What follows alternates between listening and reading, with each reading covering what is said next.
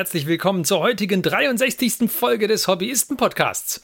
Wir sind ein Podcast, in dem sich fünf Freunde über ihr gemeinsames Tabletop-Hobby unterhalten und wir geben diese Unterhaltungen an euch, liebe Hörer, weiter und zwar alle 14 Tage und zwar in euren Podcast-Client oder nach Spotify oder nach iTunes oder nach Overcast, nach Google Podcasts auf unsere Homepage oder wo auch immer ihr es geschafft habt, uns anzuhören. Und wir freuen uns sehr, dass ihr auch heute wieder dabei seid. Und wir stellen uns kurz vor, denn wir sind nämlich der Johannes, der Martin, der Christian, der Marc und ich, der Ferdi. Ja, also wir haben auch heute wieder spannende Themen für euch. Und äh, wir fallen mal wieder in alte Schemata zurück und machen, bevor wir mit unserem Hauptthema durchstarten, äh, so kleinere, äh, naja, kleinere, eine Diskussion zu etwas aktuelleren Themen oder so. Ein Skirmischer quasi vor dem großen Match. Ein Skirmischer, ein Skirmischer, genau. Also, wie immer ist es ja so, wir nehmen diese Folgen etwas früher, deutlich früher zum Teil auf, als ihr sie zu hören bekommt. Deswegen ist das, was wir jetzt als aktuell betrachten, wahrscheinlich schon wieder völlig veraltet, wenn ihr es hört. Macht aber nichts. Lasst uns trotzdem ein wenig darüber sprechen. Und zwar ist es ja so, vor einiger Zeit haben wir ja unter den vielen Previews von Games Workshop, die wir da so gesehen haben oder hätten sehen können, einen dabei gehabt, wo es um Warhammer Plus ging und einen dabei gehabt, wo es um die neue Edition von Age of Sigmar zu meinem großen Leidwesen ging. Und da dachten wir, da sprechen wir doch kurz darüber. Oder vielmehr dachte ich, da sprechen wir drüber und die anderen Hobbyisten müssen jetzt einfach mitmachen. Die haben halt gelitten. Ja, die haben halt gelitten. Ja. Ja, genau. Wie ist denn mit Warhammer Plus? Was meint ihr? Ach, ich habe eine Abneigung gegen jeden neuen Dienst, der Plus im Namen. Ja, ich auch. Ich auch. liegt es am Plus oder an der Tatsache, dass es ein neuer Dienst ist? Das, das liegt daran, dass Sachen mit Plus im Namen auf jeden Fall darauf hindeuten, dass es ein Bezahldienst ist. Ja, gut, aber das, also ich meine, das ist klar, dass es ein Bezahldienst wird. Das finde ich jetzt nicht mal schlimm. Och, ich weiß nicht. Also, ich finde halt, interessanterweise habe ich jetzt gerade vor zwei Tagen gab es einen Artikel irgendwo, ähm, weiß nicht mehr genau wo, äh, online auf jeden Fall, in dem es dann darum ging, dass sich Disney, Netflix und Amazon jetzt wieder anfangen, die Marktanteile wegzunehmen und dass die Kundenanzahl auch stagniert und teilweise zurückgeht und sich die Analysten jetzt wundern, warum denn die Leute zurück zu den alten Wegen der Piraterie gehen. ja, Wo ich mir dann nur gedacht habe, naja, liegt vielleicht daran, dass keiner Bock hat, bei vier verschiedenen Streaming-Diensten sich einen Account zu machen, dafür zu bezahlen und dann jedes Mal immer nur irgendwie ein Viertel von dem bekommt, was er früher gehabt hätte bei einem. Ja. Man fragt, man, man zerlegt sich halt den Markt in immer kleinere Häppchen und dann haben die Leute keinen Bock mehr und dann hast du gelitten. Das, da habe ich so ein bisschen die Befürchtung, dass es auch mit Warhammer Plus, ich meine, die haben vielleicht ich, den Vorteil, dass sie sowieso schon sehr nischig unterwegs sind. Also, dass du da eh die, die, die Nische, also die, die Leute aus dem Hobby abholst, die ja eh nicht so breit sind. Aber ja. Ich hätte es ja verstanden, wenn man es äh, irgendwo angegliedert hätte. Man hätte irgendwie eine Kooperation gemacht mit Netflix, Amazon und Disney oder Hulu oder wie sie alle heißen. Ja? Und, oder, naja, aber ne? das ist ja nicht ausgeschlossen. Also sie haben ja explizit in ihrer Ankündigung gesagt, sie werden mit irgendeiner Größe aus dem Video-on-Demand-Bereich zusammenarbeiten. Ja, weil dann ist es für mich noch einigermaßen okay, aber wenn es als alleinstehender Streamingdienst ist, ist es einfach nicht genug Material. Ja, genau, das finde ich auch. Ja. Also ich finde, es soll, ich meine, gut, Disney Plus ist hat, hat halt genug, äh, ist groß genug, um seinen eigenen Streamingdienst zu machen quasi und Netflix sowieso, wobei Netflix ja quasi querbeet streamt. Also es ist ja nicht so, dass Netflix nur seine eigenen Produktionen äh, hat.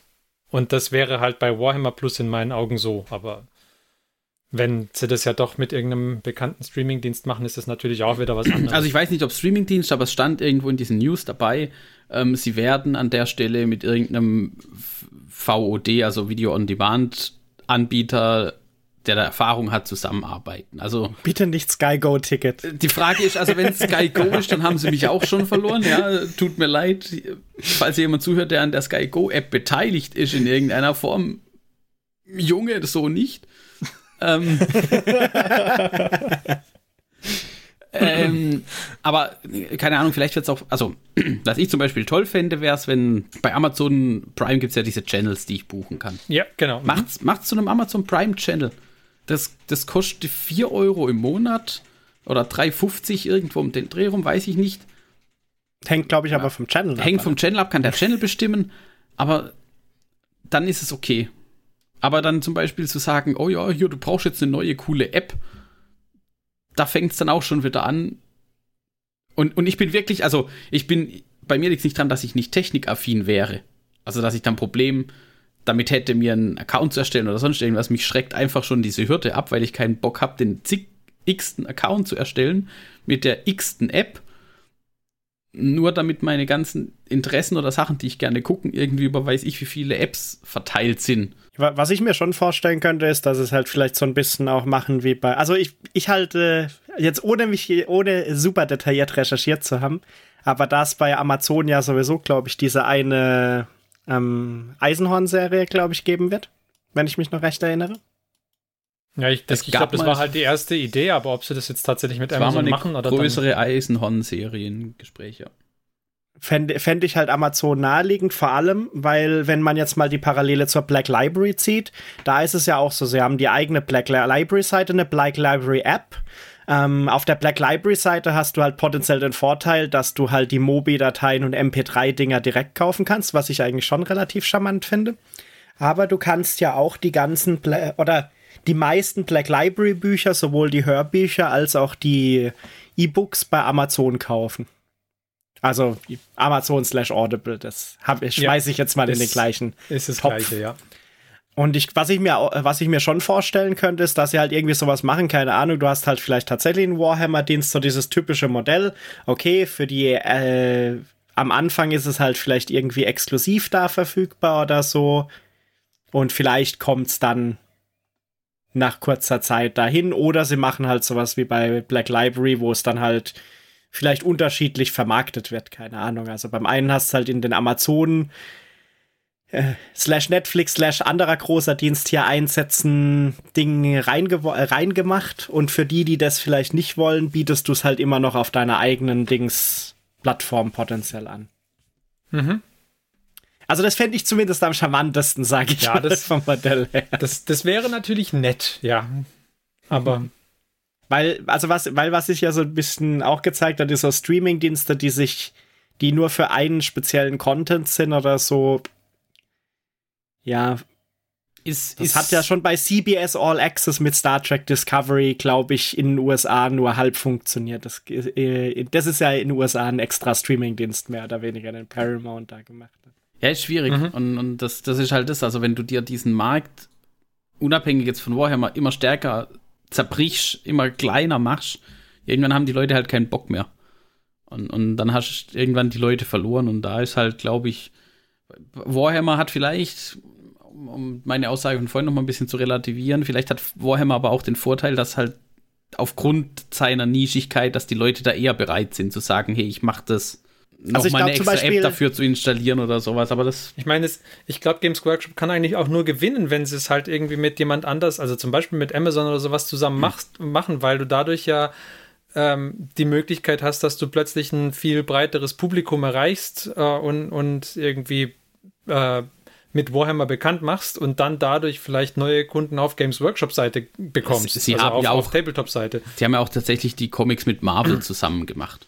Ja. Was ja wirklich der, der ganz große Schritt im Prinzip, oder jetzt nicht in den Mainstream, in den totalen Mainstream, aber es ist ja schon raus in die Welt, in den nerdigeren Mainstream in Anführungszeichen. Also was ich immer noch interessant finde, weil dass das Gore, gory 40k-Universum bei Disney gelandet ist mit den Comics, ist immer noch interessant. Ja, vielleicht wird es dann aber tatsächlich auch ein Disney Plus Channel. Ja, also, ja also die, die Kooperation wird halt eher für Disney sprechen. Ähm, was ich glaube, was außen vor ist, ist Apple, weil bei Apple TV wird es, glaube ich, keine, keine Core-Projekte geben, die sie da irgendwie pushen, die die so erwachsen die unterwegs sind. Die nicht familienfreundlich sind, ja. sage ich jetzt mal. Amazon oder Disney sind für mich die naheliegendsten, weil Netflix kann ich mir eigentlich nicht vorstellen, weil Netflix, also außer sie hätten irgendwie einen super geilen Deal, weil Netflix pusht halt eigentlich zu 90% Netflix-Content und den Rest halt um und den Rest halt um ihren Katalog zu dingsen. Amazon ist es mehr oder weniger wurscht, solange sie dir Geld dafür abknöpfen können. Das haben sie ja mit den Channels auch gemacht. Verkaufen äh, tun sie dir auch so äh, Sub äh, Streaming. Channel, äh, Subverkauf erlauben, Ja. im Endeffekt so Marketplace-mäßig. Und Disney Plus würde halt eventuell passen, wenn es da wirklich irgendwie erweiterte Kooperationen halt zwischen Disney und GW gäbe, neben den Comics, die Marvel dann macht. Wäre wär Mhm. aber cool, nur fertig, wo du jetzt schon gesprochen hast, ähm, dass es eine große Chance für GW ist. Äh, ich musste kurz an die Warhammer 40k App denken. Ja. Das, Das war auch eine sehr große Chance und das war halt wirklich so dieses Dings, ähm, das Gegenteil von gut gemacht ist halt gut gemeint. Und Ja, aber da, da war die große, also ich meine, ja, das war eine große Chance, um die Spieler ein bisschen, äh, ein bisschen digitaler zu versorgen irgendwie, aber damit erreichst du ja keine Leute, die du nicht vorher schon hattest. Aber hier hast du ja, halt ja, die klar, aber, aber auch, da, auch da hätte GW eine Möglichkeit Ja, gehabt, ja. das ordentlich zu machen. Und Richtig, sorry, also- die App ist immer noch Ja, mehr als gut. fragwürdig unterwegs. Und ähm, Also ich, ich muss halt sagen, dieses Reel, das es da gab, ich finde es schon, ja, die, jetzt auch wenn mir bestimmt nicht alles gefällt, aber es ist schon okay bis gut, äh, finde ich, was Die- sie da Sachen in sahen- dem die Preview sahen gezeigt haben. Also da, das, aus, hat, da- das hat schon Potenzial, da was zu machen. da brauchst du auch nicht. Und ich, deswegen, ich sehe das auch nicht so eng, dass es dann nochmal was kosten würde, zum Beispiel. Weil wenn man es jetzt mal sieht, die haben da, wie viel waren das? Zehn oder elf verschiedene Elf waren es, glaube ich, ja. IPs, was auch immer, quasi gezeigt, ob das dann Serien oder Filme sind oder was auch immer. Aber ich meine, dafür muss auch erstmal die Leute bezahlen, die das machen.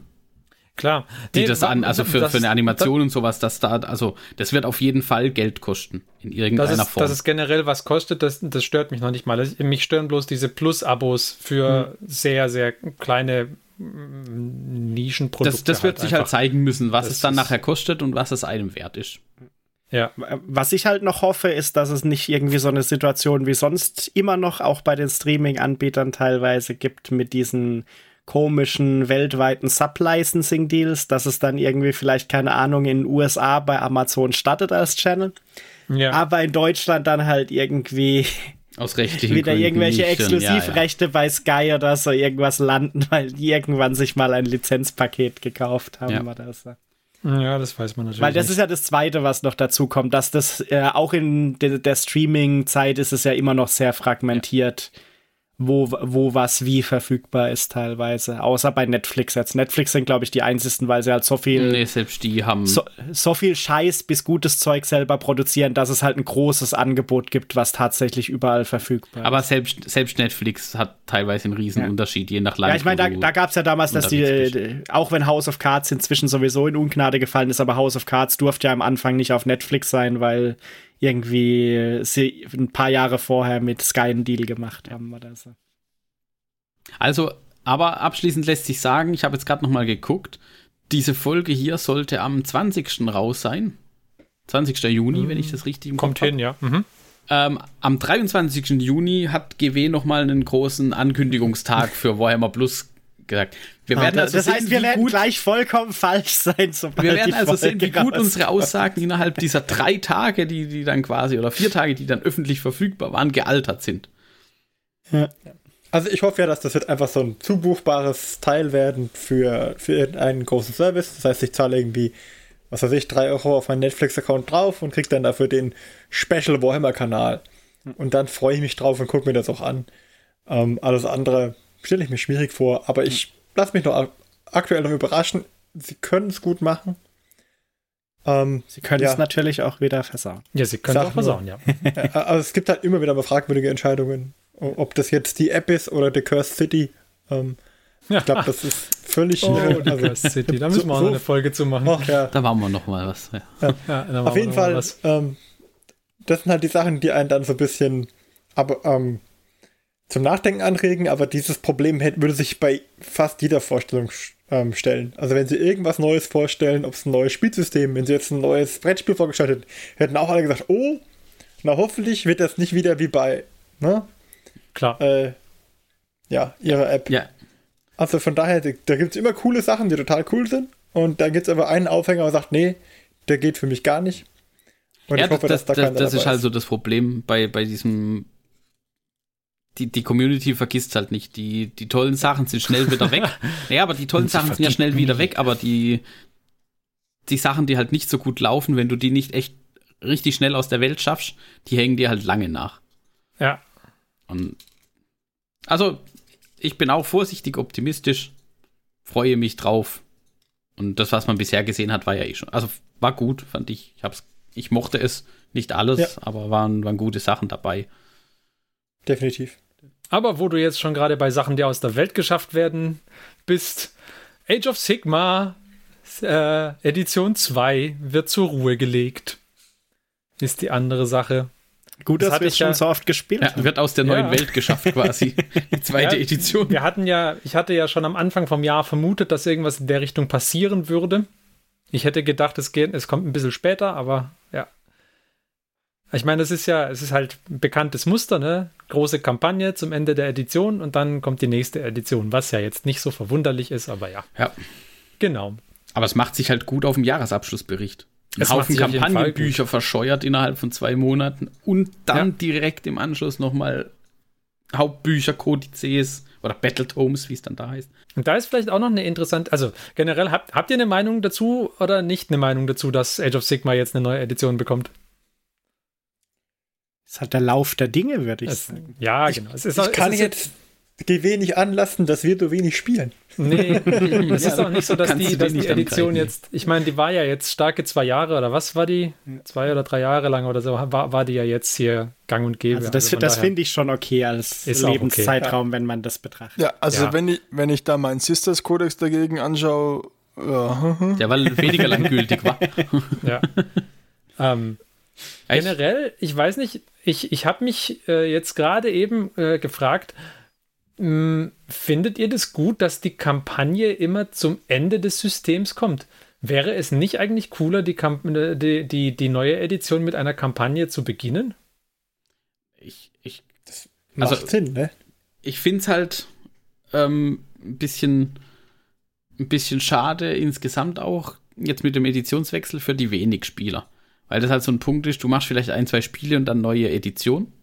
Ja, Bei den Kampagnenbüchern bin ich aber auch ein bisschen zwiegespalten. Ich finde das am Ende, finde ich auch nicht so ganz prickelnd, weil das dann eben wirklich so ein Ding ist, oh, du, du machst noch mal diese Kampagnenbücher, du kaufst die vielleicht noch mal und sowas und dann, ja, Wiedersehen. Ich meine, die, die Kampagnenbücher sind ja auch immer schön, jetzt nicht unbedingt, also die, der Regelteil, der hat halt das Problem, dass er relativ bald obsolet sein wird, wenn halt dann die neuen Nein, also vom- vom- irgendwie kommen. ich- Aber der, der Lore-Teil ist halt schon immer cool. Ich meine, der ist ja. jetzt hier mal, wir sprechen, wir sprechen mal unabhängig vom Fluff, weil, wie gesagt, wenn es um Regeln oder irgendwas geht, dann nutzt du irgendwelche Apps oder sonst irgendwas, die findest du alle irgendwo.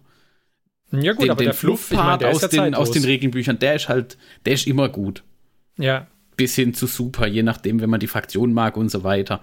Also da, das sehe ich, also dafür lohnen sich solche Kampagnenbücher immer. Und bei 40k haben sie es ja jetzt zum Beispiel auch so gemacht. Da haben sie ja wirklich jetzt relativ zeitnah zur neunten Edition kam ja jetzt auch dieses ähm, Book of Rust, glaube ich. stimmt. Bei 40k haben sie Dieses natürlich mit der ähm, neuen Edition Warzone jetzt. Caradon oder wie es, irgendwas in die Richtung. Ja, Äh, Das finde ich aus der Lore-Perspektive ganz gut. Auf der anderen Seite finde ich halt, wenn ich jemand bin, der damit Schritt halten möchte, muss ich mir dauernd diese Dinger kaufen. Ja wenn Finde ich dann ja. wieder, finde ich dann wieder nicht ganz so cool und dann auch unter dem Gesichtspunkt, dass du noch nicht mal alle Fraktionen es sind 40k mit Kodizes versorgt hast und da jetzt schon fröhlich Erweiterungen und dies und das rausbringst. Naja, ich meine, du hast sie ja schon mit Kodizes versorgt. Sie haben ja ihren Kodex noch. Es ist ja nicht so, dass sie keinen ja, Kodex ja, aber äh, viele Kodizes funktionieren halt in der neunten Edition einfach nicht mehr, weil die sich doch schon Ja. deutlich unterscheidet von der achten. Ja, Und das ist, ja, aber also das hat, das ist für mich, hat es immer so ein bisschen so ein Geschmäckle von einem Cash Grab einfach nur. Das Ja. ist halt wie bei, wie bei Computerspielen. Das Spiel kommt raus, es hat vielleicht Probleme, da fehlen noch Inhalte, die mal versprochen wurden, oder es fehlen Patches, aber sie, sie, sie hauen schon mal ein DLC raus für 14,99. Und das ist einigen Publishern und Entwicklern auch schon um die Ohren geflogen und das finde ich dann auch zu Recht. Auf der anderen Seite, wie gesagt, also allein was den Fluff angeht, kannst du halt diese ganzen Kodizes und auch die Kampagnenbücher dann vermutlich ohne Probleme kaufen. klar. Nur ist halt, sagen wir mal so, wenn jetzt EOS 3 zum Beispiel auch wieder drei Jahre lebt und die würden jedes Jahr so ein Kampagnen-Event machen, da ist halt auch noch die Frage, wie viele Leute kaufen im zweiten oder im dritten Jahr noch diese Kampagnenbücher. Aber ich glaube, das wären schon viele. Also ich, hm. andererseits, ich meine, es sind halt viele Kampagnenbücher, gell? Ich meine, wenn du jetzt guckst hier die, Die Broken Realms, ich glaube, die sind jetzt bei Buch, was sind sie? Buch 4, Buch 5? Ich weiß nicht. Also vielleicht müsste man dann auch das Konzept, also dann macht doch, die Edition läuft drei Jahre und dann mach quasi ein halbes Jahr nach Editionsrelease machst die erste Kampagne, dann ein Jahr später die zweite Kampagne und dann die dritte. Und dann machst du aber halt nicht auf vier, fünf Bücher verteilt, sondern halt ein großes Buch jeweils.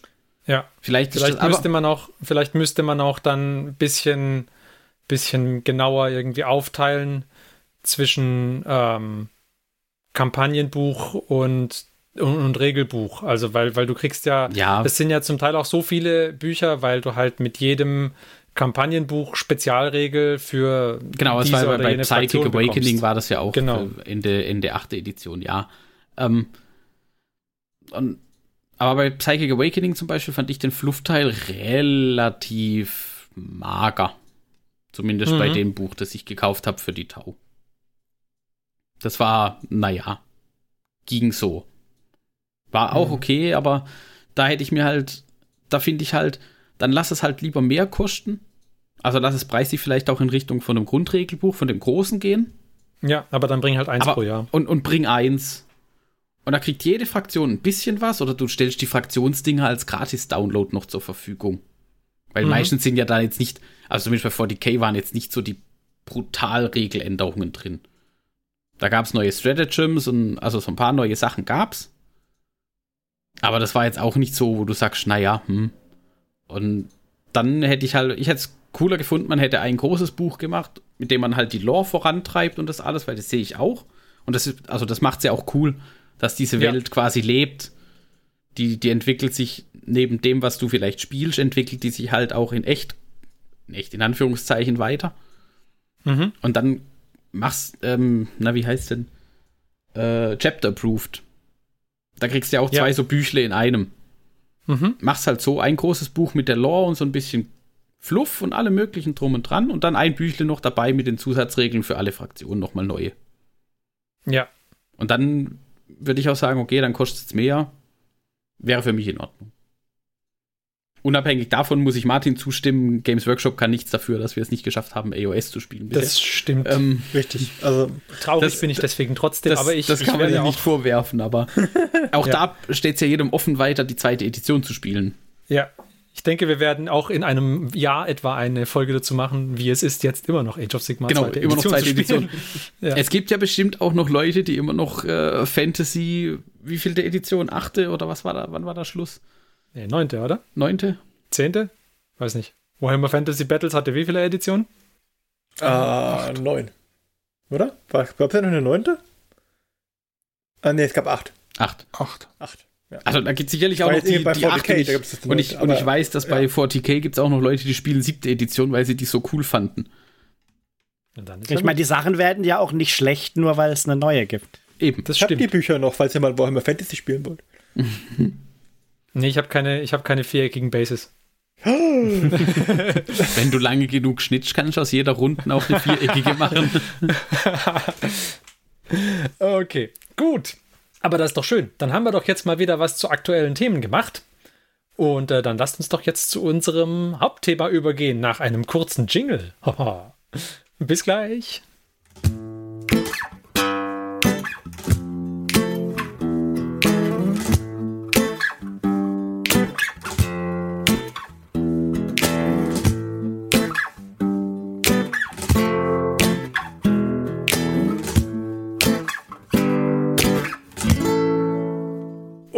Da sind wir wieder mit unserem heutigen spannenden Hauptthema. Und das, liebe Hörer, ist ein Hauptthema, das von euch kommt, weil wir hatten nämlich Post.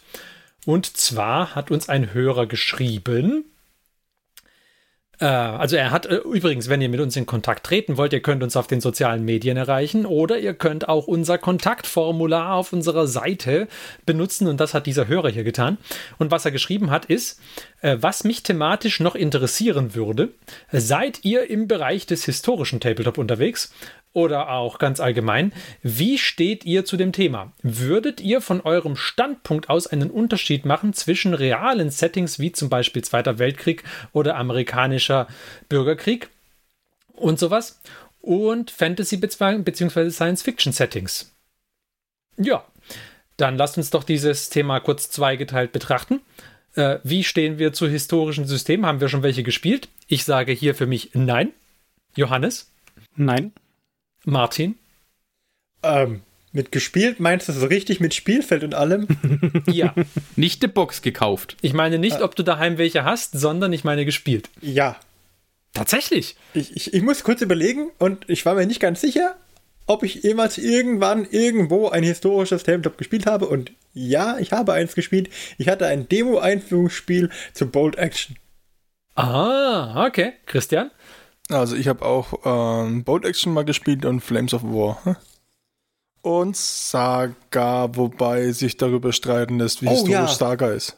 Meines Anglo-Dan habe ich auch gespielt als Saga. Anglo-Dan. Ah, die berühmten Angler, den. Wenn sie eine Bärenkavallerie haben, kein historisches. Aber das war, Ja. war eine andere Fraktion. Historische Systemspieler werden vielleicht bei Saga nicht ganz. Ich weiß es nicht, ob die sagen, hey, das ist ein historisches System. Man spielt jedenfalls Truppen, die es auch irgendwann mal gab. Das fällt bei uns unter historisches System, nehme ich mal an. Okay. Und Marc? Nein, habe ich nicht, nicht gespielt. Okay, also wir haben drei Nein, zwei bisschen. okay. Geballtes Ähm, Fachwissen halt. Wie immer. Ja, Wie klar, immer. natürlich. In bestem Hobbystenstil. Okay. Ähm, und äh, wie würdet ihr jetzt so den Anreiz von einem historischen System einschätzen? Also ähm, würde euch das großartig interessieren oder eher nicht? Jetzt erstmal wieder an diejenigen von uns, die noch keine historischen Systeme gespielt haben. Marc. Also mich persönlich würde es, glaube ich, eher nicht so reizen. Okay. Johannes? Mich würde es reizen, je nachdem was. Ich glaube, wir hatten zum Beispiel im Zuge von äh, Christians Orkschiffchen hatten wir drüber geredet, dass es ja das, das Regelwerk, glaube ich, von Black Seas entlehnt war, wenn ich mich recht erinnere. Richtig, ja? Und äh, zum Beispiel Black Seas fand ich äh, auch Ah. von den Miniaturen potenziell ein interessantes System. Okay, ich möchte noch mal einen Zusatz anbringen. es kommt darauf an. In, so, weit, so weit zurück historisch betrachtet hatte ich nämlich nicht gedacht. Aber ja, Okay. Also was mich, wen was mich weniger reizen würde, zum Beispiel wäre so ein klassisches Zweiter Weltkrieg-Setting. Mhm. Da wäre ich eher bei den, eher bei so Weird-System-Varianten vielleicht dabei. Conflict 47, ja, okay. Oder so ein Steampunk-Ding, so Ja. Scythe-mäßig. Oh, Scythe als Tabletop, das wäre mit so crazy Mix von verschiedenen Fraktionen. äh, aber bei so Sachen wie jetzt Black Seas oder ich hatte irgendwann auch mal noch ein anderes mir angeguckt. Cruel Seas, glaube ich, gibt es auch noch. Nee, nee äh, ohne Schiffe. Ohne Schiffe. Okay. Und dann noch Dark Seas und Blue Ich glaube, pot potenziell, was ich mir noch, noch angeguckt hatte, war, ich glaube, es gibt irgendwo eins auch im römischen Setting. Ich glaube, das heißt sogar Oh. S. Heißt das nicht sogar irgendwie SPQR, oder SPQR? Rome oder Ich glaub, so? ich glaub, Es- also SPQR es gibt's. gibt SPQR gibt's und es gibt auch Hail Caesar. Also sowas, sowas fände ich noch so ein bisschen lustig, weil das würde, Oh ja. wäre zwar historisches System, aber auch mit so ein bisschen Asterixigkeit. Hallo, ich bin der Hannibal. Ja. Wie? Das ist ein historisches System und es gibt keine Gallier. ja gibt's schon. Oh, doch, doch, aber ich glaube, äh, Vielleicht schafft vielleicht schafft's in deiner Realität Vercingetorix ja auch tatsächlich. das war, Ne? war doch tatsächlich die Stadterbox. Römer gegen äh, Germanen. Gallier? Ja, gegen Germanen, nicht gegen Gallier, das stimmt. Aber da, aus den Germanen lässt es sich nun wirklich, die, das ist ja nur der Unterschied zu dem Gallier, zu den Germanen, äh, ist ja tatsächlich nur, dass du anders anmalst an der Stelle. Jetzt, äh, gerade eben sterben drei, vier Historiker da draußen. Ja, ich wollte gerade sagen, jetzt sind wir ja schon an einem der Punkte angekommen. Schickt uns ruhig Feedback. Die äh, Kanäle hat der Ferdi vorhin genannt. Ja.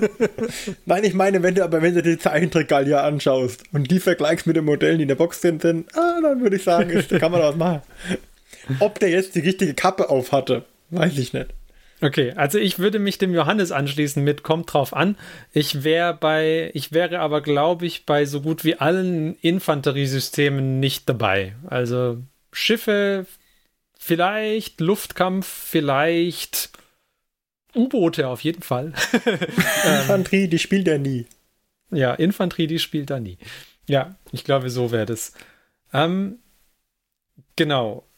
Und dann lasst uns doch mal ein bisschen in die Begründungen reingehen vielleicht und auch noch in die Frage, was uns generell vielleicht davon abhält, historische Systeme zu spielen. Also so, so bei so Weird-Systemen, da wäre ich auch wieder eher am Start. So Conflict 47 oder sowas, das finde ich dann auch schon wieder cool.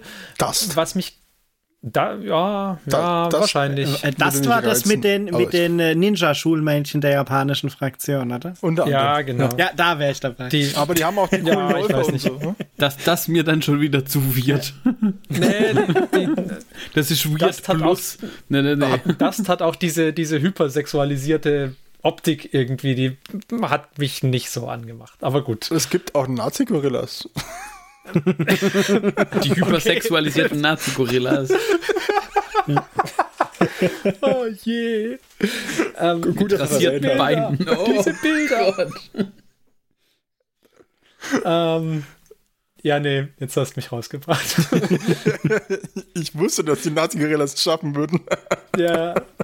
Nee, ähm, bei, bei, bei echt historischen Systemen, da.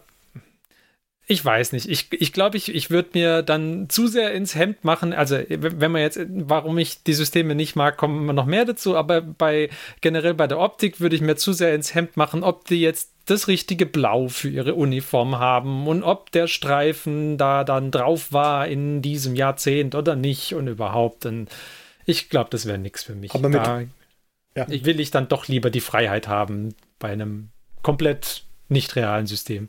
Das, das war jetzt auch so ein Punkt, warum ich am Anfang auch gesagt habe, hm, eher nichts für mich, weil ich war da schon, Ja. also ich habe nicht so weit zurückgedacht, historisch betrachtet, sondern so Erster Weltkrieg, Zweiter Weltkrieg, irgendwas in diese Richtung. Und da ist halt Mhm. tatsächlich so. Ich meine, das ist halt aus bekannten Gründen gut dokumentiert alles. Ähm, Ja. Da hast du halt nicht viele Optionen, wie jetzt in 40k deinen Panzer rot zu machen, weil halt, ne? Sondern- ist klar. da ist schon relativ streng und dann ist ja auch noch, weiß ich nicht, war das jetzt Winter 44 Ostfront oder dies oder das, dann sind es ja unterschiedliche Tarnungen und also, hm, Du kannst doch nicht den Early War, Early War äh, Zweite Weltkriegsdeutschen das Stimmgewehr 44 geben. Das Ja, geht nicht. das ist dann immer so die Frage. Ich meine, natürlich, wir haben es auch bei Star Wars schon davon gehabt, du wirst dann halt trotzdem irgendwelche Spiele machen, die halt nicht ähm, zueinander passen im Zweifelsfall, ja.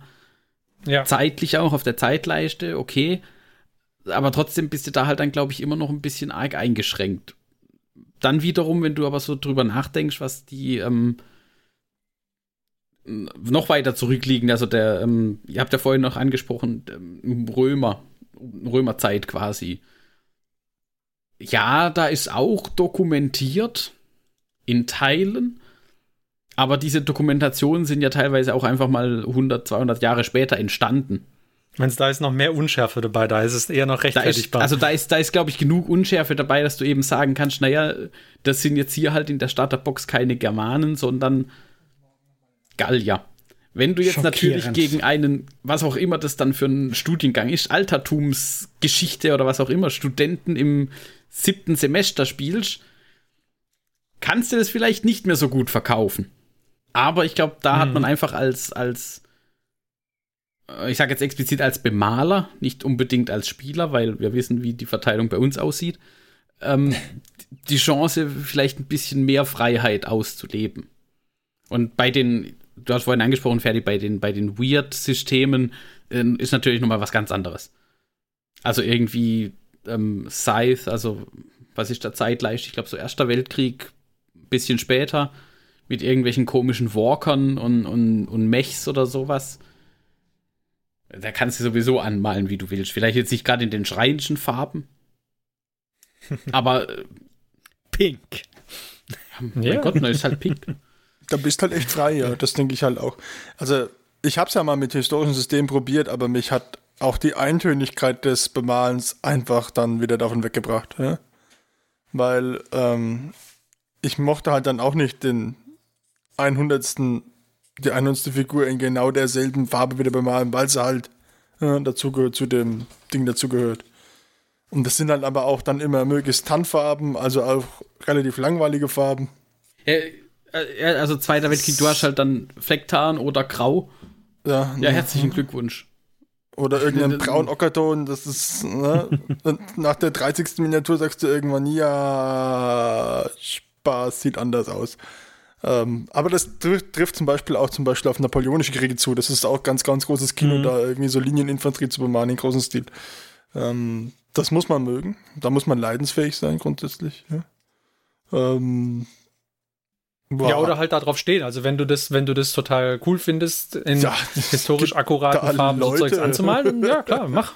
Ja. ja. Nö, ist ja schön. Also ich meine, wenn das, wenn das der Hobbyaspekt ist, der einem gefällt, dann ist es doch prima. Also, genau. Ja, das wäre jetzt halt nicht meins, aber. Ja. ja, das, das fand ich halt zum Beispiel bei diesem römischen Dings da, bei diesem SPQR, glaube ich, noch ganz interessant, weil ohne mich jetzt genau mit den Regeln beschäftigt zu haben, sah das noch so aus, als hätte man eine 40k slash Age of Sigma ähnliche Anzahl an Figuren teilweise. Und der hätte halt dann auch mal so ein äh, Legionär-Squad, äh, wo jetzt dann, auch wenn es farblich einheitlich ist, jetzt der Unterschied für mich zu einem, zum Beispiel irgendwie, ob ich jetzt zehn Legionäre mit Schildern in den gleichen Farben oder so anmale oder jetzt zehn Skitari, das ist jetzt dann ja nicht so der Riesenunterschied. Und die Legionäre und so sind halt teilweise potenziell doch relativ bunt, weil sie irgendwie rote oder blaue Schilder haben und ihre wilden Kämme an den Helmen oder solche Sachen. Ja, und ein Prätorianer sieht halt auch anders aus als ein normaler Legionär. Ja, genau. genau also, also da, hast schon, da, da war für mich noch irgendwie mehr Varianz drin, wie jetzt, keine Ahnung, ich bemale jetzt die zwölf Ränge, die es in der der und der Truppe aus dem Zweiten Weltkrieg gab oder so. Ja, das macht, es ist ja auch dann nochmal eine Frage der Scale tatsächlich. Also, ähm, wir hatten es ja in der, einer der letzten Folgen auch davon, für eine größere Armee in 6 bis 10 Millimeter Scale muss ich natürlich je nachdem mehr bemalen in dieser Farbe, als wenn ich jetzt eben in 32 Millimeter Scale Römer spiele. Dann habe ich ja auch eine, eine, Einheitenverteilung mit ein bisschen Infanterie, die vielleicht auch unterschiedliche Abzeichen haben. Kavallerie, die ja auch nochmal anders aussieht. Also da schon eher was ich so bei historisch, äh, sei jetzt so in Richtung diese Zweite Weltkrieg oder so, was ich da interessanter finde, dann so ist tatsächlich zu bemalen, irgendwie so irgendwas Dioramiges zu machen. Mhm. Ich meine, der, der, Ferdi, der Ferdi kennt unseren Freund bei YouTube, den Plasmo. Ja. mit I make some little adjustments. der dann irgendwie aus 40 Bildern von was äh, dann rausfi äh, rausfindet, was er noch customizen muss, damit sein Model-Kit wirklich historisch korrekt ist. ja, das ist dann auch irgendwas, was cool ist, aber ja, für so eine Armee jetzt, äh, die am, im großen Stil zu machen, wird mich, glaube ich, nicht so interessieren. Mhm. Ja, dann lasst uns doch mal zu dem äh, moralischen Aspekt übergehen. Das wäre dann die andere Seite bei den historischen Systemen. Macht es einen Unterschied, ob wir es hier äh, mit einem fiktiven Kriegssetting oder mit realem Völkermord zu tun haben? Ja, schon. Also, ich könnte mir nicht vorstellen, dass ich jetzt irgendwie äh, ja so SS-Divisionen bemalen möchte. Ja. Da, da muss ich sagen, weiß ich nicht. Könnte ich mir nicht vorstellen. Aber auf der anderen Seite hat man, wenn man jetzt irgendwie ein äh, Spiel Vietcong gegen US-Armee macht, aus dem Vietnamkrieg, dann bemalt man auch Vietcong. Und die Frage mhm. ist, wenn man jetzt irgendwie Tempelritter bemalt, mhm. könnte man auch sagen, hey, wo zieht man die Grenze? Ähm, für mich ist die Grenze so bei so, ich glaube, ähm, ich würde einfach dann es nicht machen, wenn ich die Einheit zurückverfolgen kann zu irgendwas Speziellem, hm. das negativ behaftet ist. Ja. Weil wenn du einfach hm. nur okay. Wehrmachtssoldaten bemalst, ähm, ist das, glaube ich, noch nicht schlimm. Also wäre es zumindest für mich nicht. Aber wenn ich jetzt irgendwie, äh, keine Ahnung, die, ich weiß jetzt nicht, da kenne ich mich zu wenig aus, aber äh, Leibstandarte Adolf Hitler, SS, bemale, ähm, weiß ich nicht. Da ist für mich so, das, das würde ich nicht machen. Ähm, oder gerade auch kommt darauf an, ob man das dann verherrlicht. Also ob man das im Sinne von, in dem man es positiv darstellt. Ähm, ja. Was jetzt. Ja, wie ist es, ob, und wie, wie ist es jetzt beim, beim Spiel? Also wenn du jetzt sagst, okay, gut, das, das würdest du nicht machen, ähm, dann, dann drehen wir es um, du malst die Alliierten an. Okay. Die, die äh, hier die Landung in der Normandie nachspielen, wenn du die Alliierten hast, wäre okay? Äh, Prinzipiell würde ich sagen, ja. Weil ich gucke mir ja auch Actionfilme an, in denen diese Szenen nachgespielt werden und da habe ich auch kein Problem damit. Es ist ja nicht die Realität an der Stelle. Ähm, die Frage ist, ob ich viel Freude daran empfunden habe, ähm, die eine oder die andere Seite, ähm, ob ich da jetzt irgendwie Dioramen baue, bei denen, was weiß ich, ich die Anlandung als Diorama nachbaue und dann so die, dann, dann mich daran äh, in, den, in den kleinen Fitzeligkeiten ergänze. Also was weiß ich, mhm. ein paar Bomben gerade ist ja schön und gut, aber dann irgendwie so halt die einzelnen Körperteile noch rumliegen lasse. Hey, das geht wunderbar in 40k, dass man da auf dem Base ein paar Arme mit draufpackt. Ähm, ob ich das in, in einem Normandie-Strand machen würde, weiß ich nicht. Hier im Stranddiorama. Ich wollte gerade sagen, bei 40k ja, kennt man da nichts mit den Schädeln. Ja, ja aber das ist, das, ist, also, das ist nämlich ein faszinierender Punkt, dass man da nichts kennt. Es, es, ist wirklich ja. interessant, weil im Prinzip, äh, wenn man jetzt mal, und mir ist bewusst, dass das jetzt ein, ein sehr, sehr mehr, eine sehr, sehr merkwürdige Gratwanderung tatsächlich auch wird in dieser Folge, vermutlich. Ja. Ähm, wenn du dir überlegst, in, in, in 40k, da kann es halt mal passieren, dass so ein ganzer Planet mal eben ausgelöscht wird. Ja. Da, da sagt ein Inquisitor, naja, weißt du was, also der Prozentsatz an Genestealer Kals, der ist mir jetzt ein bisschen zu hoch. Ein Exterminatus wäre tatsächlich eine angebrachte Option. Mhm. Ähm, und, und auch was ihr jetzt gesagt habt, ja, dann liegt hier mal noch ein Arm rum oder da mal was oder sonst irgendwie, ja. Und ich glaube, da das spricht auch für uns als Menschen, glaube ich, insgesamt, dass man da vielleicht auch so ein bisschen eine moralische Hemmschwelle noch hat, wenn es doch in die nähere Vergangenheit geht. Ja. Und ich glaube, deswegen ist zum Beispiel für mich auch, wo ich dann vorhin auch gesagt habe, es kommt drauf an, wo ich nochmal korrigiert habe, zur Römerzeit wäre jetzt gar kein, gar kein großartiges Problem. Ja, die Römerzeit und, ist halt auch schon ausreichend romantisiert worden. So. Die ist, romantisiert, ist halt, zum einen romantisiert ja. worden, zum anderen ist das weit weg.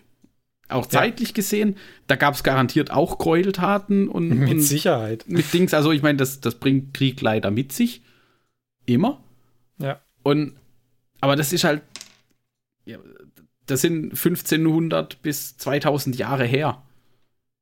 Hm. Und auch da wieder, das, wir hatten es vorher, oder ich habe es vorhin angesprochen, die Dokumentationen sind da ja auch nicht so gut. Das gibt ja beim Bemalen eine Freiheit. Das gibt dir aber, glaube ich, auch eine moralische Freiheit noch dazu. Ja. Weil du halt dies, das, was du gesagt hast, Martin, im, im, für den Zweiten Weltkrieg, das ist halt alles dokumentiert.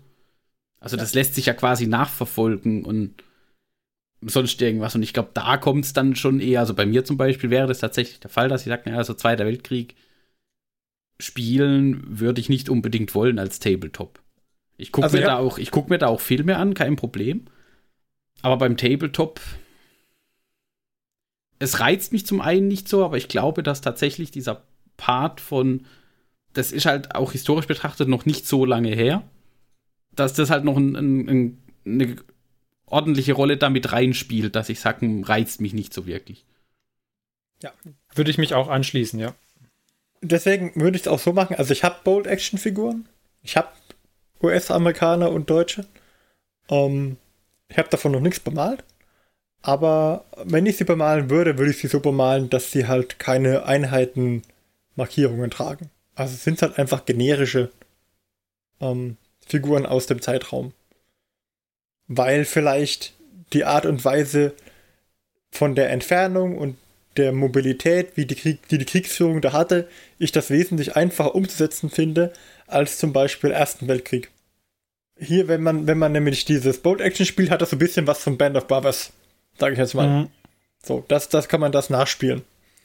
Ähm, kleine Truppen, die halt äh, andere kleine Truppen bekämpfen und also kleine Gruppengrößen, keine riesigen Armeen, keine riesigen Armeebewegungen nachspielen. Ähm, und halt, wenn mal ein Panzer auftaucht, dann ist vielleicht einer. Ja, so auf dem ganzen Schlachtfeld. Und der ist dann das Ganze dominierend. Deswegen finde ich eigentlich, dass das, das wäre für mich okay. Aber das gilt eigentlich für alle ähm, Systeme, die ich habe. Außer es sind wirklich Dioramen oder so. Also wenn ich jetzt zum Beispiel, ich habe Black Hawk Down Diorama ähm, in 20 mm, da würde ich denen dann schon vielleicht irgendwelche Einheitenabzeichen gehen. Da ist das große Glück, bei 20 mm ist da nicht so viel zu machen.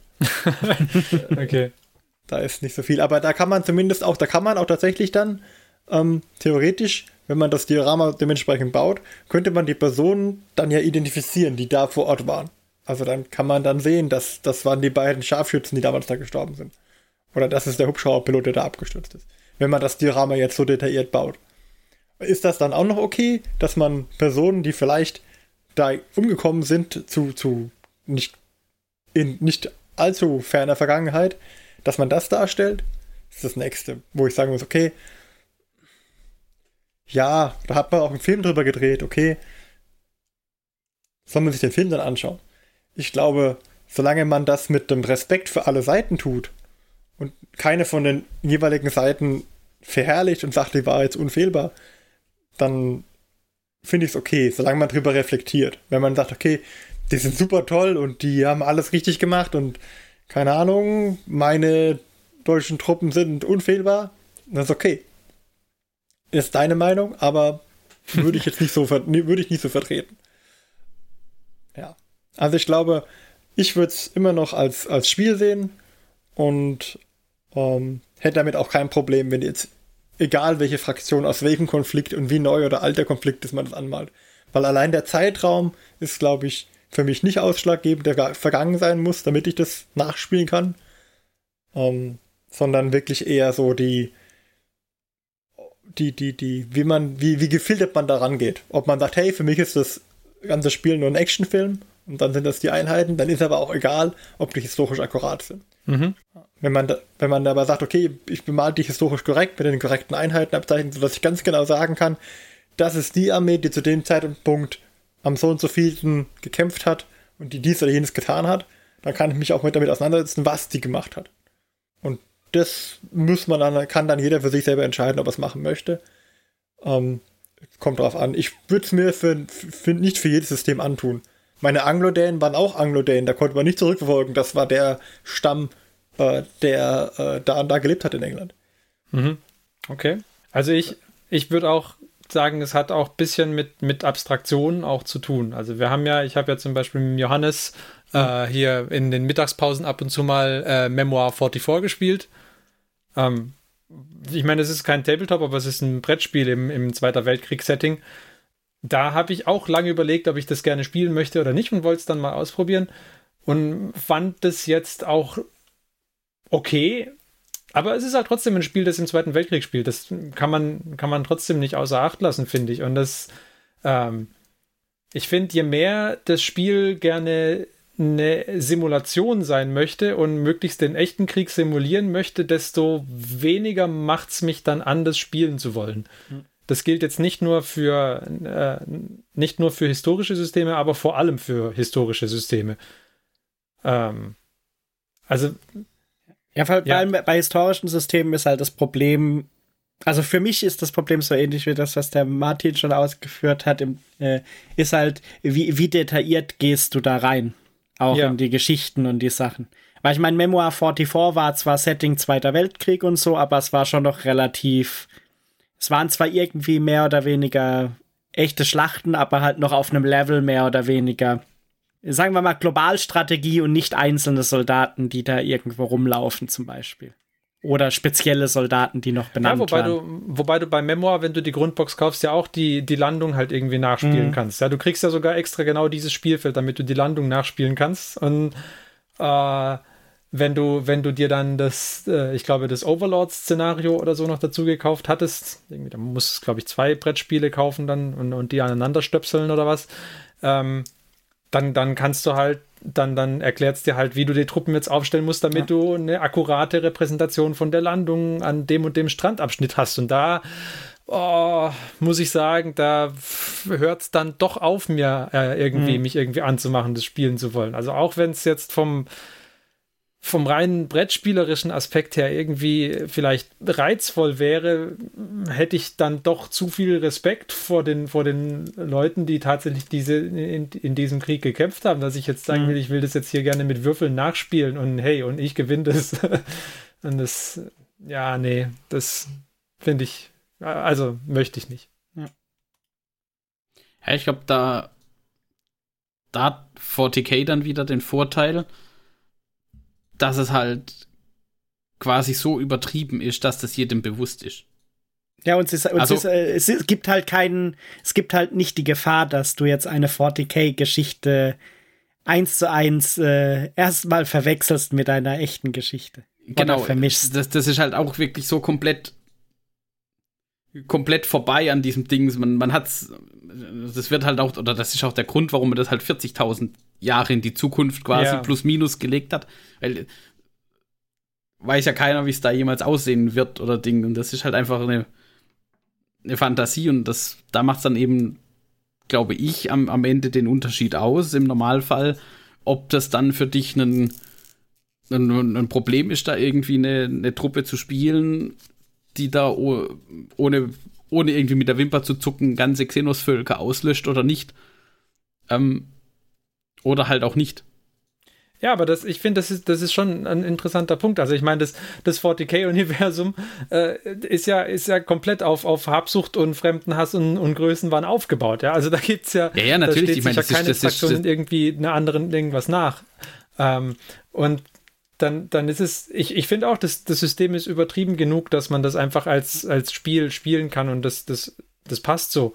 Ähm, Und es gibt allem, halt du sowieso niemand Guten in 40k. ja, ja, das ist das andere. Aber ähm, vor allem, wenn du jetzt einen neuen Spieler da irgendwie reinholst in, das- in das System oder wenn, wenn das vor allem irgendwie, keine Ahnung, Kinder, Jugendliche oder so sind, dann finde ich, kann man da schon auch nochmal einen Moment pausieren und sagen, okay, her, also wir spielen eine Runde 40k. Ähm, und auch wenn das halt irgendwie komplett übertrieben ist oder sonst irgendwas ist, äh, in dem Spiel geht es trotzdem um, um Krieg und das, äh, wir, also Ja, ich, man, man kann dem Thema mit einem gewissen oder man muss dem Thema mit einem gewissen Respekt entgegentreten. Oder ich glaube einer- auch, dass es, ein, ja. dass es einen Unterschied macht, ob man jetzt 40k einfach mal spielt, weil man sagt, hey, man spielt jetzt hier ein Brettspiel. Ja. Also ein Tabletop, ja, so nach dem Motto, hier hast du mal, der, der Papa hat 20 Figuren für dich angemalt oder du hast vielleicht zwei und der Papa die restlichen 18 und für sich auch 20 Figuren, jetzt stellt man die hin und so funktioniert's, wir würfeln jetzt und so weiter. Mhm. Ähm, und dann aber, wenn halt dieser Dings in die Lore, also dieser Abstieg in die Lore reinkommt. Das ist, glaube ich, Genau. auch noch mal was anderes. Und da ist dann zum Beispiel auch so, dass wenn man sich ein bisschen mit menschlicher, also mit, mit der Geschichte beschäftigt hat, dass man da auch schon die Parallelen sieht zum Imperium, Mhm. Auf jeden Fall. also zum Imperium of Man. Ähm, was das da für eine, für eine Ideologien dahinter sind und sowas. Also das ist schon, ja. ja, da, Und, da und das, das, es hat auch einen Grund, warum man dieses Setting ganz klar als Dystopie betrachtet. Also da, Ja. da braucht man auch nicht diskutieren, ob das jetzt irgendwie das ist, das ist eine Dystopie. Und ähm, da muss halt dann auch, und das ist auch zum Beispiel was, was ich bei Kindern, ich würde es mit Kindern, würde ich es nicht so weit, also mit Kindern könnte man höchstens halt sagen, hier sind ein paar bunte Figuren, da sind ein paar bunte Figuren, lass uns würfeln. Ja, Und, und mehr findet da nicht statt. Und ich glaube, bei Kindern wird da wahrscheinlich auch nicht mehr stattfinden. Aber Das wenn sie dann auch- irgendwann in ein gewisses so. Alter kommen, hoffe ich, dass man, dass ich oder wir dann in der Erziehung so weit gekommen sind, dass die da auch zumindest reflektieren können darüber. Genau. Also da kann man dann schon, finde ich, auch noch mal, äh, noch drauf eingehen hier. Also auch wenn das hier ein, ein, äh, ein, ein Science-Fiction-Universum ist, sprechen wir hier halt über äußerst reale Themen. Die sind zwar übertrieben, aber ähm, ich meine, das, ja, also Aber ich glaube, da haben wir auch zum Glück mit dem deutschen Schul Schulsystem, da kann man sagen, was man will an, an anderen Stellen, aber ich glaube, zumindest was so allgemeinbildende Themen angeht, seien es jetzt Krieg, was natürlich mit dem Zweiten Weltkrieg auch präsent ist, oder halt auch andere Problematiken mit Ideologien oder ähnlichem, dass das, glaube ich, ab einem gewissen Alter schon auch präsent ist. Wenn nicht gerade Schule verweigert wird, in Anführungszeichen. also, das ist schwierig und ich glaube, es gibt vermutlich auch bei 40k Leute, die das dann irgendwie abfeiern und ganz cool finden.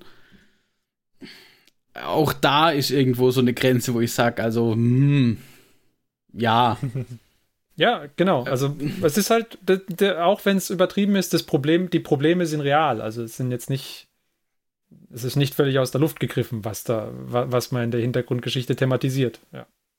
Ja, aber ich meine, also bei Kindern kann man ja, da kann man ja steuern, wie man die ranführt. Und wie ihr selbst gesagt habt, ihr würdet ihm halt nicht jetzt die Horror-Sache zum Lesen geben, sondern Nee. halt sagen, hey, guck mal, der sagt bestimmt, ey, da sind die Space Marines sehen cool aus. So steigt man ja da ein. Genau. Die sehen cool aus. Du, du läufst an der Packung vorbei, da stehen Space Marines drauf und die bekämpfen irgendwelche Aliens. Und diese unionförmigen Aliens, die sehen erstmal aus wie alle Aliens auch aussehen. So. Ähm, wenn es jetzt mal, sagen wir mal, Space, eine Box Space Marines gegen Tyranniden, so Kampf um Makrage. Du läufst an der Box vorbei und äh, sagst, hey, die sehen cool aus.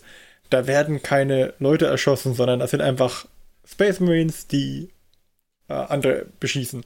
Tyranniden erschießen ja auch nicht, die knabbern. Ja, aber die, da siehst du aber aufgerissene Mäuler mit Zähnen und so weiter, das ist für jemand, also das ist Action. Also es ist eine klare Abtrennung auch von Gut und Böse an dem, in dem, ja. an der Stelle. Ge genau. Aber das ist. Die andere Stadt der Box, die vielleicht für ähm, Bold Action da ist, die zeigt ein ganz anderes Motiv. Ja. Die spricht die Kinder auch gar nicht so sehr an, glaube ich. Das spricht mehr so eine ältere Zielgruppe an, glaube ich. Ich glaube auch nicht, dass Jugendliche Bold Action spielen ja. Würden. Ja, da bin ich mir nicht so sicher. Ähm, hm, Werde ich ja, wäre ich jetzt auch nicht also so ich, sicher. Ich, ich wäre jetzt zum Beispiel, sagen wir mal, ich habe zwölfjähriges Kind. Ich würde mit dem zwölfjährigen Kind eher irgendwas in Richtung 40k spielen oder da mal so eine Starterbox kaufen, als jetzt vielleicht mit Bold Action. Hm. Ja, ich auch. Aber ich meine, das, also das, das also, also dieses, dieses Ding ist aber, du hast jetzt angesprochen, Martin, ähm, Starterbox, was kriegt man zu sehen, was sollte man nicht zu sehen kriegen und so weiter, aber dieses, das hast du ja überall. Das, das, das waren, früher waren es ja. Spiele, äh, Computerspiele, ähm, Filme oder ähnliches, ja, die werden dann immer von der vorangegangenen Generation verteufelt. Hm. Ähm, auf der anderen Seite hast du es aber halt auch schon in Büchern. Ja. Also, ein, ein Herr der Ringe, ja. die Bücher, die sind auch nicht gerade so ohne. Und auch die Filme sind nicht ohne. Ähm, deswegen ich, ich meine, das ist halt bei allem, es gibt halt bei, bei den meisten Sachen halt auch mehrere Levels, auf denen du dich damit beschäftigen kannst. Äh, um jetzt nochmal irgendwie das, das äh, im Endeffekt, äh, jedes Miniaturenspiel ist erstmal, du schiebst Miniaturen rum und du würfelst vielleicht und gewinnst gegen den anderen, wenn ich es jetzt mal abstrakt betrachte. Mhm.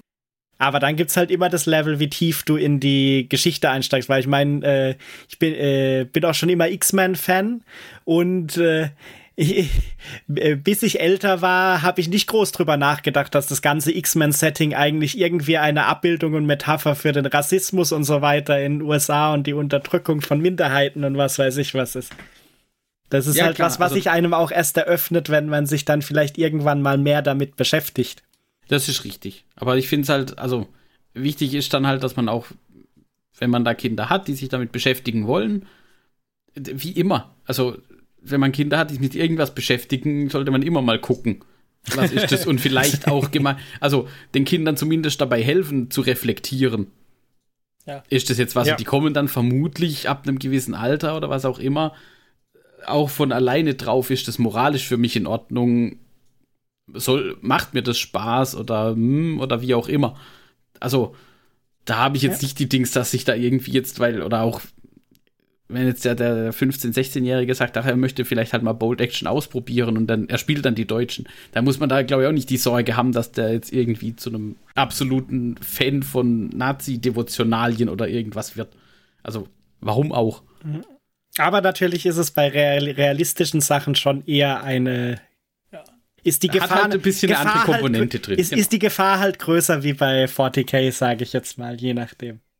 Wobei ich glaube, dass einfach die Anziehungskraft von Fantasy-Systemen wesentlich, wesentlich, wesentlich höher ist mhm. für, für Kids als bei historischen Systemen. Ja. Weil ja, weil das, sie auch übertriebener und, und halt stärker ja, und, aussehen einfach, und, wenn sie pink, da steht. Pinke, hellblaue und bunte Miniaturen ja. sind halt interessanter wie braun-grüne Miniaturen ja, wahrscheinlich. Space Marine sieht halt auch mal einfach cooler aus als jetzt irgendwie was auch immer ein, ein, ein Soldat aus dem Zweiten Weltkrieg oder aus einem moderner Soldat. Da ist dann, ist halt, ja da ist dann halt eher das so, äh, vielleicht das eine Flugzeug oder das Schiff ist irgendwie interessant genau. und nicht das, jetzt das die auch, Mini-Miniatur oder so. Ist ja auch wieder ein anderer Punkt. Ich habe zum Beispiel auch, ich bin ja, habe ja mit Revell-Modellen irgendwann mal angefangen. Ähm, da waren auch genug Zweite Weltkriegsmodelle dabei. Weil Krieg war und ist schon immer scheiße. aber die Technik, ja. die dahinter steht, die ist halt faszinierend. Meiner Meinung nach. Ja, zumindest für technikaffine Leute. Und das sind ja die, die Modelle bauen, sind ja eigentlich. Genau, und das ist, da, da kommt ja auch so ein bisschen die Faszinier Faszination ja. her. Natürlich ist das unglaublich schade, dass diese ganze Technik nur dazu ausgelegt ist, möglichst Leute zu töten. Aber nichtsdestotrotz habe ich da jetzt keine Probleme gehabt, als Jugendlicher irgendwie diese Panzer zusammenzubauen und anzumalen. Und die waren aber halt dann auch bei weitem nicht historisch korrekt bemalt. Marc, was ist da los? Ich glaub, wir müssen mal waren, deine also, alte Sammlung mal die, äh, hier die durchgehen waren, und mal. Die, die, waren nicht, die waren nicht rot bemalt oder blau oder ähnliches, aber das waren trotzdem garantiert keine historisch korrekten Tarnmuster oder ähnliches. Da muss ich mich ja outen, ich habe als Kind meine Revell-Modelle nicht bemalt.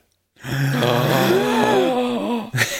Ja gut, ob man bei mir von dran, die zusammenzubauen. Okay, okay Leute, wir müssen aufhören jetzt. Also, das, das, markiert das Ende dieser Diskussion. Ich habe nämlich Flugzeugteile gesammelt. Das ist aber auch viel zu bemalen. Die habe im Maßstab 1 zu 720, glaube ich, waren die. Ich bin nice. mir nicht so 100% sicher. Okay, da ist nicht ganz so viel. Nee, aber ja, trotzdem. Aber als Kind fand ich, ich fand Flugzeugträger immer faszinierend. Deswegen habe ich die gesammelt. Aber äh, ich, niemand hat darüber nachgedacht als Kind, was, was ähm, das ist der Flugzeugträger XY. Ich wusste zwar, welcher das ist und mit welcher Tonnage und Wasserverteidigung, keine Ahnung. Ähm, aber ich hätte nicht sagen können, okay, der hat an der, an der Operation teilgenommen. Ich wusste aber, wie viele Flugzeuge drauf sind. Das wusste ich und wie viele, über wie viele Aufzüge er verfügt. Ja. Es hat gereicht, um 750 Bruttoregistertonnen Stich zu sagen im Körper. Genau, oder in der Richtung. ja, weißt du? ja, aber genau, also du, du wirst ja, also Panzerquartett spielt ja im Prinzip dann auch jeder, ja. Ja. Deswegen. Ich hatte kein Panzerquartett, ich hatte nur Flugzeuge. Aber keine, aber keine Kampfflugzeuge, es waren tatsächlich Passagierflugzeuge. Ich wollte gerade ja. sagen, ihr brutalen Menschen. Ich habe Feuerwehrquartett gespielt. Ich, ich wollte nur sagen, alles. Pantherquartett sticht halt. Ja. ei. Also gut. Okay. Denkt ihr, wir haben diese Diskussion ausführlich genug geführt? Wir sind auf das Wirt-Thema, glaube ich, gar nicht eingegangen, so richtig, oder? Das stimmt, aber für, oh, das Wirt-Thema war in der Frage auch gar nicht so wirklich drin. Das okay. hatte bloß ich noch in, in die Notizen geschrieben, ob das vielleicht irgendeinen Unterschied macht. Gut, ich denke, ja, da gilt halt so ein bisschen das Gleiche wahrscheinlich wie ja. für 40k, weil im Endeffekt in dem Moment, wo es, äh, äh, je nachdem wie weird, ist es ja zumindest schon wieder 40k-mäßig weit von der Realität entfernt wahrscheinlich. Ja, also ich meine, mit, äh, mit äh, Schulmädchen, Assassins und Walkern ist das ja jetzt schon ein bisschen weiter entfernt davon, was ja. in der Realität also, passiert das, ist. Das, das, ist halt das Ding. Je realitätsnäher und je, je greifbarer das Setting ist, desto, desto problematischer ja. nehme ich's wahr. Also. Ja, und ich, und ich denke halt gerade diese Kriege der Neuzeit haben halt jetzt vor allem Zweiter Weltkrieg halt auch vor allem im deutschsprachigen Raum nochmal ein ganz anderes Weight, weil. Weil ich meine, sagen wir mal so, den Vietnam-Konflikt findet auch niemand gut, aber er ist jetzt bei uns wahrscheinlich nicht so präsent, auch weil wir nicht ganz aus der Zeit sind, wie jetzt äh, alles, was man in der Schule über den Zweiten Weltkrieg und so zum Beispiel dann gelernt hat. Ja, klar. Aber so eine Huey bauen und Fortschritts anhören, das ging ja auch. Ja. Um, aber halt, ich würde jetzt nicht drauf machen, das war der Hubschrauber, der am so und so vielen in dem Dorf gelandet ist. Ja. Ja, das, nee. Das ist das. Okay, Okay, gut. Also dann hoffen wir, dass wir diese Frage beantwortet haben oder zumindest diskutiert. wir haben Weise, sie diskutiert, die, lass es genau. Wir haben ja genau in einer gefälligen Art und Weise diskutiert. Ja. Also seid, seid reflektierte Hobbyisten, egal das welches System ihr wählt. Ja, ja auf jeden Fall. Entscheidet euch bewusst dafür. Ich finde es ich gut. Ähm, ich finde auch historische Systeme faszinierend. Ähm, macht da das, wie ihr es am liebsten machen möchtet. Und das ist euer Hobby. Und wenn ihr sie lila anmalen wollt, malt sie lila an, weil ihr wisst genau, gegen wen ihr spielen könnt, müsst und dürft. Ich weiß ja. auch, dass ich sie anmalen kann, wie ich möchte, weil die Spielpartner, die ich habe, da relativ äh, entspannt sind. also gut. Meine okay. Hello Kitty Römer werden euch niederwerfen. Okay, dann äh, machen wir doch jetzt nochmal ein kleines Päuschen und lassen dann eine andere Tradition wieder aufleben, nämlich den Hobbyfortschritt. Hui. Genau, also bis gleich.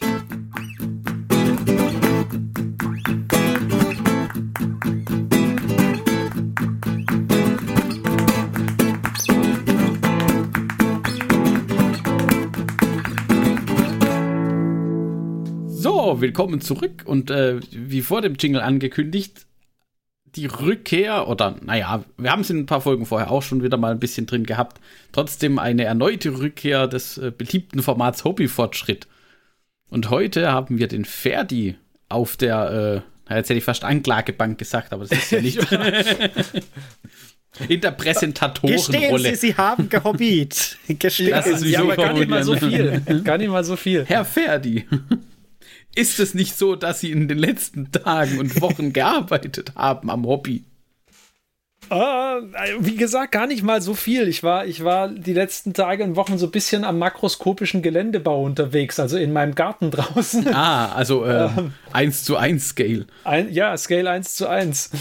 Ähm, ja, aber äh, ein bisschen habe ich gemacht. Also, was habe ich denn gemacht letzte Zeit? Ich, ich bereite mich ja immer noch darauf vor, Age of Sigma zweite Edition zu spielen und hatte noch ein bisschen Nighthaunt übrig. Gar nicht mal viel, aber ein wenig.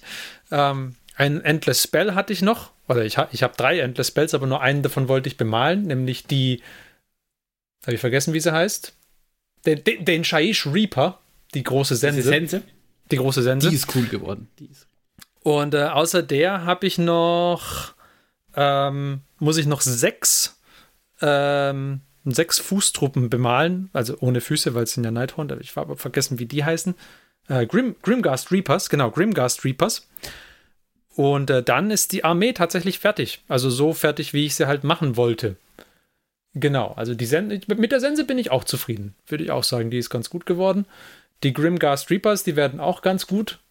Ähm, Jetzt muss ich mal gucken. Eigentlich wollte ich sie bis dieses Wochenende fertig haben.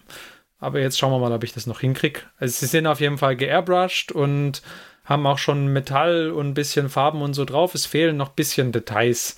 Aber die sind. Ja, aber für, für, den, für den Tisch auf jeden Fall. Für den Tisch auf jeden Fall gut genug. Ich hätte mich halt gefreut, wenn ich hätte sagen können, sie ist komplett fertig, die Armee, aber gut. Kann ich alles haben? Ja, aber das ist ja so dieses große Problem, dann äh, kommt es doch irgendwo zu einer Implosion von irgendeinem Raumzeitgefüge, wenn ja, eine ja, Armee komplett fertig ist. Richtig. Und was habe ich sonst noch gemacht? Ich hatte noch so eine Freebooters Fate Miniatur. Ähm, und zwar von den Imperialen hatte ich noch einen zweiten Anführer, den El Venador, El Venator, ich glaube. Ich weiß auch gar nicht, ob ich über den nicht schon mal berichtet hatte, aber jetzt tun wir einfach mal so, als ob ich es nicht getan hätte. Genau, den habe ich äh, fertig bemalt. Und das war ganz lustig. Der hat nämlich einen Bart, der Gute. Und das habe ich aber nicht gemerkt, als ich ihn bemalt habe und habe die ganze Zeit gesagt, gedacht, sag mal, also auf den Bildern hatte der nicht so eine Hackfresse. Und dann habe ich das aber irgendwann nochmal genauer angeschaut und dann habe ich gesehen, ah, guck, der hat einen Bart, deswegen sieht dem sein Kinn auch so komisch aus. Das ist nicht schlecht entgratet, das gehört so. Ähm, ja, auf jeden Fall, den habe ich bemalt und jetzt habe ich noch zwei Arkebusieren. Und da habe ich auch schon an denen rumge rumgetüftelt. Da muss ich uh. sagen, das gehört bei den Zinnmodellen zu den besten Zinnmodellen, die ich je oh, gesehen habe. Das hört man gerne. Die ich sind, mag die Arkebusiere. Die, ja, und die sind, die sind so gut, die Modelle. Also die haben so gut wie keinerlei Gussgrate gehabt. Und ich meine, sie kommen ja sowieso am Stück, also es sind die idealen Modelle für mich. Ja, du musst sie nicht aufbauen, du kannst quasi direkt anfangen mit, mit Malen. Super. Top. Kann ich nur empfehlen. Sehr schöne Modelle. Und ähm, ansonsten habe ich angefangen mit einem Zweiten Weltkriegsdiorama, wo wir gerade dabei sind. ich hatte nämlich einmal die Desert Rats bekommen. Das ist von Scale 75 so ein, äh, so ein Diorama in der Wüste mit so drei Soldaten. Ähm, das habe ich angefangen anzumalen und das gefällt mir auch echt gut. Leider ist es so, die Modelle sind Resin und wenn die runterfallen, dann brechen die. No. Und ähm, jetzt hat der, der Soldat mit dem Kompass leider seine Kompasshand verloren. Und ich denke, die hat er auch unwiederbringlich verloren, weil ich glaube, sie ist im Staubsauger gelandet, weil sie ist nicht mehr auffindbar gewesen. da muss ich mal gucken, ob der Martin mir eine Prothese drucken kann oder der Johannes. Mal schauen. Aber das ist das andere, was ich gerade mache. Ey, das ist der Zweite Weltkrieg, da wurde noch nichts gedruckt. Das musste die aus Holz selber schnitzen. Ach so, ja. genau. Und dann bin ich mir gar nicht sicher, ähm, ob ich seit Ostern irgendwann Hobbyfortschritt gemacht hatte, weil da hatte ich ja mein, meine Passionsminiatur fertig gemacht. Ich weiß nicht, ob ich über die schon mal was berichtet hatte. Du hattest, mal, du hattest mal erzählt, dass du dir eine Passionsminiatur besorgt hattest und die über die Fastenzeit, glaube ich, anmalen. Eine Fastenzeit. Genau, und das ja. habe ich dann auch gemacht genau. und bin dann auch äh, zum Karfreitag fertig geworden, was, was ich sehr gut fand. Ähm, ja, das war auch, da habe ich, ähm, was habe ich da gemacht? Genau, da wollte ich, da wollte ich da äh, so, so ein, ähm, so ein, so ein hell-dunkel-Lichtspiel auch versuchen einzubauen. Das ist, es ist okay geworden, würde ich sagen. Also es hätte wesentlich besser sein können, aber es ist okay geworden, ähm, weil ich da, weil ich da wollte, dass quasi äh, der da, dass halt irgendwie so die, die Hälfte von den Miniaturen schon, schon äh, dunkel ist. Weil, wenn man, wenn man die Passionsgeschichte nachliest in der Bibel, dann ist es ja so, dass zum Todeszeitpunkt von Jesus als dunkel wird. Und das war, das ist das, was diese Miniatur darstellt, und das wollte ich gerne versuchen. Es ist, ja, also es ist okay. Nicht, nicht so gut, wie es hätte sein können, aber so gut bin ich mit dem, mit dem hell-dunkel-Kontrast malen und so noch nicht. Genau. Die habe ich auch fertig gemacht, aber das ist ja jetzt auch schon eine Weile her. Ja, gut, Und das war ja auch schon eine Weile her, dass wir Hobbyfortschritt überhaupt äh, wieder in unsere Richtig, Folgen richtig. haben. Von dem her. Genau. Und ich glaube, das ist auch alles, was zurzeit so in der Pipeline ist. Also als nächstes möchte ich jetzt auf jeden Fall diese Nighthorn da fertig machen und dann schauen wir mal. Vielleicht ist es auch mal wieder Zeit, eins von den schönen, äh, von den schönen Häuschen anzufangen. Ich habe ja noch zwei unbemalte Hast du Häuser. noch gedruckte Häuser? Ja, zwei habe ich noch. Ah. Drei sind bemalt. Also der, der, der Leuchtturm ist bemalt und die, das Haus vom Gouverneur ist bemalt und der Port Merchant ist bemalt. Von dem habe ich noch nie ein Foto äh, online gestellt. Ein Portweinhändler. Wie Nein. ist die Platte dazu? Hast du die Platte auch schon angefangen? Nee, ja, angefangen, aber die stagniert seit einem Jahr. Ah, okay. Dann Aber da werde ich auch irgendwann vielleicht weitermachen. Aber jetzt schauen wir mal. brauchen wir mal ein Plattenbauwochenende. Huh, toll. Ja, ja. Plattenbauwochenende. Ich, ich mag sowas. Äh, Genau. wo, wo man sich trifft und einfach nur Gelände baut. Das sind sehr anstrengende Wochen. Ja, also das ist der Hobbyfortschritt bei mir gewesen. Sehr schön. Naja, aber das war ja jetzt. Also, ich fand's äh, ordentlich. Also da Ja. kann man doch jetzt nicht, da kann man jetzt nicht meckern. Und wenn man dann noch Bilder von deinen äh, Gartenbauprojekten gesehen hat, dann ist es ja auch quasi alles entschuldigt. Müssen Ja. die jetzt in den Hobbyfortschritt? Ja, ja, nee, nee, ich glaube nee, nicht. bevor wir da identifizierbar werden.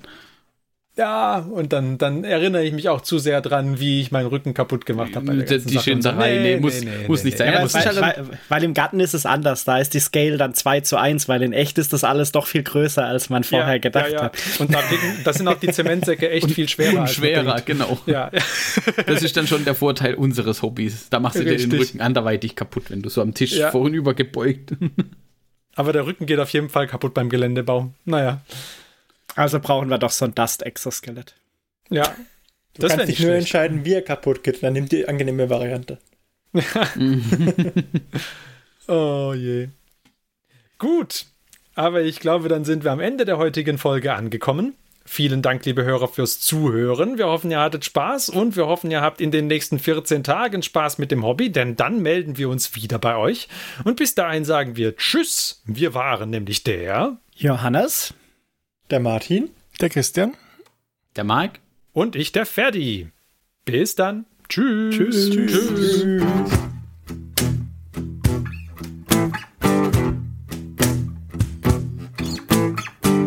Diese Folge des Hobbyisten-Podcasts ist geschützt unter einer Creative Commons Attribution Share Alike 4.0 International Lizenz.